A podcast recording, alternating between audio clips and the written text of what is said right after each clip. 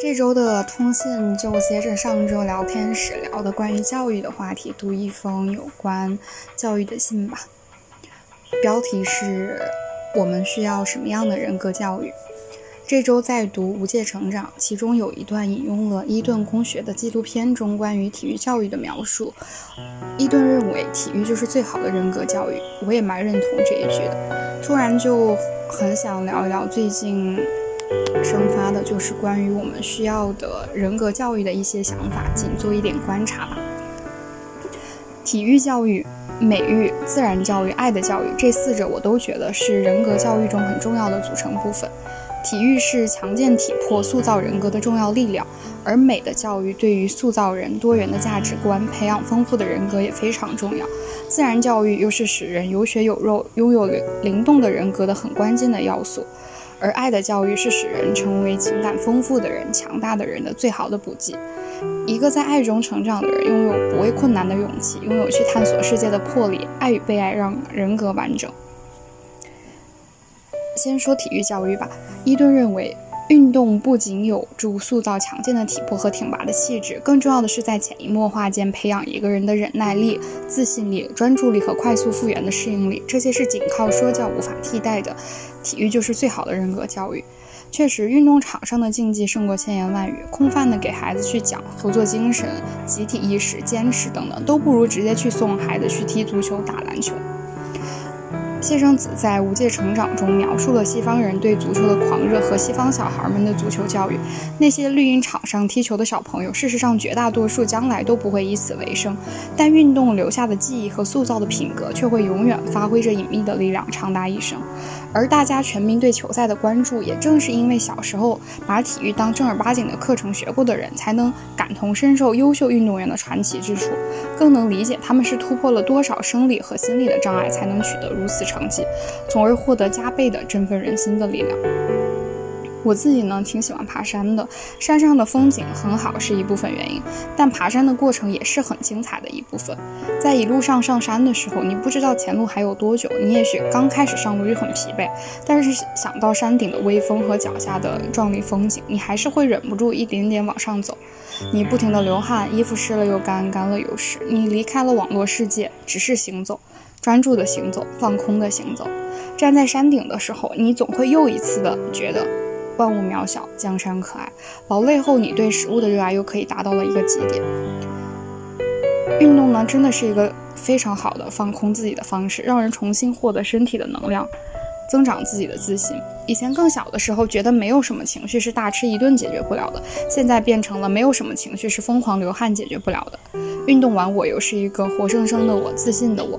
也可能我这么爱运动，也是因为我精力很旺盛。运动的时候，让我重新又找到了自己的能量。以前我觉得白天上班晚上还健身的人也太自律了吧，简直像是苦行僧。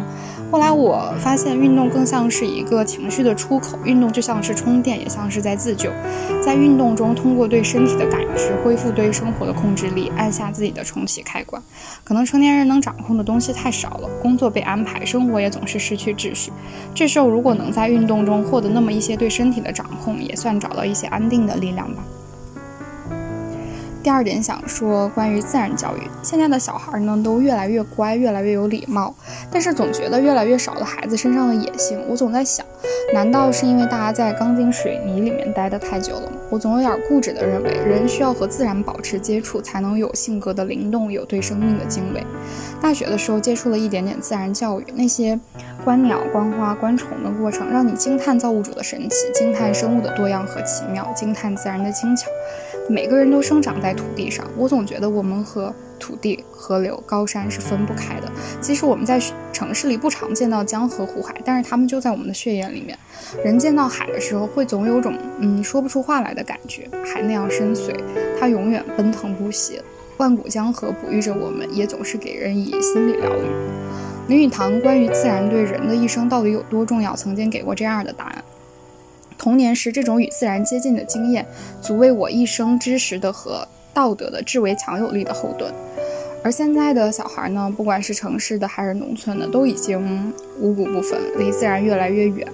随着气候变化下四季的边界日益模糊，大棚作物养育出的我们，也早已分不清食物的季节，春夏秋冬一样的餐桌，让我们对四季变化的感知也日益混沌。《黄帝内经》里面讲顺应四时，调养阴阳，这些对我们来说都太陌生又遥远了。《黄帝内经》里面是这么写的。夫四时阴阳者，万物之根本也。所以圣人春夏养阳，秋冬养阴，以从其根，故与万物臣服于生长之门。逆其则伐其本，坏其真矣。总是还是朴素的觉得，人还是要与自然有一些连结，才不会那么僵硬，更加灵动，更有生命力。然后第三，想讲一讲美育吧。这两年和脖子聊了很多关于美的迷思。一方面，我们都很清楚地鄙视中国男人对白幼瘦的固定审美，但另一方面，我们又总是会在最近吃的很多、运动很少之后互相吐槽，是不是要控制啦？是不是得赶紧运动消耗一下了？我们好像总是不自觉地困在对白幼瘦的追逐中，不管我们是否承认如此，但女生们永远希望自己更瘦一点的声音从未消失过。有点肉肉的女孩呢，享受；瘦得像竹竿一样的妹子呢，更享受。全民都困在你不够瘦的这个笼子里，无处遁形。我们困在外貌焦虑中，我们总是觉得自己不够美、不够好，我们孜孜不倦地去改变。我们习惯于受到容貌的指指点点，而不是赞美。我们很少享受被夸奖，也很少大方地夸奖别人。对于自己曾经的外貌焦虑，圣子在《无界成长》中写道：“这当然跟中国女生不够自信有关，但跟整体的言论环境更有关。比起发现一个女生在身材和容貌上的优点，大家更喜欢去抓住女生容貌和身材上的缺点，并把它放大。”男生对女生如此，女生对女生如此，女生对自己也是如此，在无形中对他人的伤害，也是在潜意识里对自我的攻击。我们总是对自己很苛刻，想要成为主流审美下的那种美人。当然，大眼睛啊，高鼻梁，然后蛇精脸，瘦腰细腿，确实非常好看。但是，每个人的骨架、体格、身形都不尽相同，而全民都想把自己套在一模一样的框架中的做法，其实挺病态的。我们对美的追求这么单一，是不是和我们从小没有接受过美的教育有关呢？还是引用圣子写的这段话吧。他说：“我们从小没有受过美的教育，我们在成长中拥有了自己的价值体系，知道什么是对的，什么是错的。但我们很难去构建一个属于自己的独特的审美体系。我们不知道什么是美的，我们很难去发现和接受自己的美、小众的美、反潮流的美。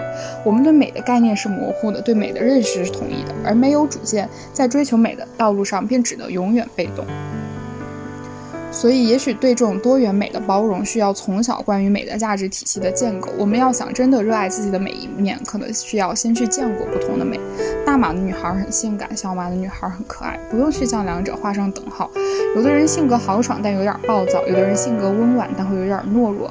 不同的人，不同的美，孕育着一个多元的世界。万物相生，都各自美丽。嗯，最后想说说关于爱的教育吧。现在很多。各种各样有问题的关系，就让人觉得对人性挺失望的。但关系背后最终还是个体的人的问题，而缺少爱与被爱的人，人格很难构建的很完整。之前在写关于如何修炼自信那篇中，就是有觉得原生家庭给予的那种无条件的爱是孩子建立勇气的强大基石。那些一直有被好好爱的孩子，往往拥有更快乐的人格，更充盈的安全感，于是对世界有更强的好奇心和冒险欲。不得不说，在成长中慢慢发现，那种生性乐观、热情洋溢的人和后天习得的待人亲和、友善礼貌就是不一样。那种天生自带想要拥抱一切的感染力太强了。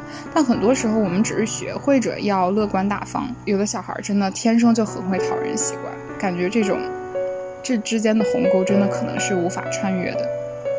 而人的各种非理智、离谱的行为，往往可以回溯到幼年时可能家庭中某部分爱的缺失。很推荐一部日剧，叫做《十七点三 About Sex》。其实不光是点醒着性教育的缺失，很多细节也体现了文化中缺少爱的教育。想想其实很 sad。家庭教育告诉我们怎么去规范自己的行为，哪些没礼貌的事情不能做，什么什么事情不能做，却没有教会我们怎样去爱，怎样去表达爱，怎样去被爱。我们听多了太多的不要做什么。但是怎样夸赞别人，怎样去体贴他人，怎样共情他人，怎样做一个勇敢的人，这些我们却知道的太少，有太多要做的并不清楚。豆瓣上呢有数不清的渣男记事，很多事情看了之后会让人咬牙切齿。但回过头来看女孩们的成长，家庭、学校、社会都在强调要保护好自己和男性保持距离，可是没有人教你怎么去判断好和坏，如何去靠近爱的人，如何去好好爱人，如何去吸引想爱的人。只有避免被害的教育，但是却缺少爱的教育。那如何去习得爱与被爱呢？中国式家长呢都不允许孩子早恋，却希望孩子毕业呢就能结婚。于是女孩们呢在年龄焦虑中就被催着马不停蹄的相亲结婚，而男孩子呢要么很会恋爱的四海为家到处养鱼，要么很直男的相处，就惹得另一半又天天在豆瓣吐槽，或者结婚后大家跑去荞麦的私信吐槽各种婚姻现状与惨剧。就反观西方的文化，对孩子呢 date 异性的态度很开放，他们的很多女孩也很自信大方，大家都很会夸人，那种西式的很赤诚的赞美、大方的夸奖，在我们的环境中可能并没有那么多见。虽然不一定西式生活的生幸福指数就高于我们，但起码有一点我们可以学习的就是他们赞美人的能力。夸奖带给被赞美者以自信，又是对夸奖者的能看到他人优点这一能力的肯定，这又鼓励赞美的人不断去发现他人的优点，形成相当正向的能量循环。其实呢，嗯，写到这里有点不知道如何结尾，特别是最后一部分，感觉这样收尾有点突兀了。爱与被爱真的都很难得，健全的人格呢，一定是在爱中成长起来的，也很会被爱。但是呢，那就仅以此不甚完整的思考作为现阶段的一个小小记录吧。祝大家都能在体育教育、自然教育、美育、爱与被爱中活得充盈而快乐呀！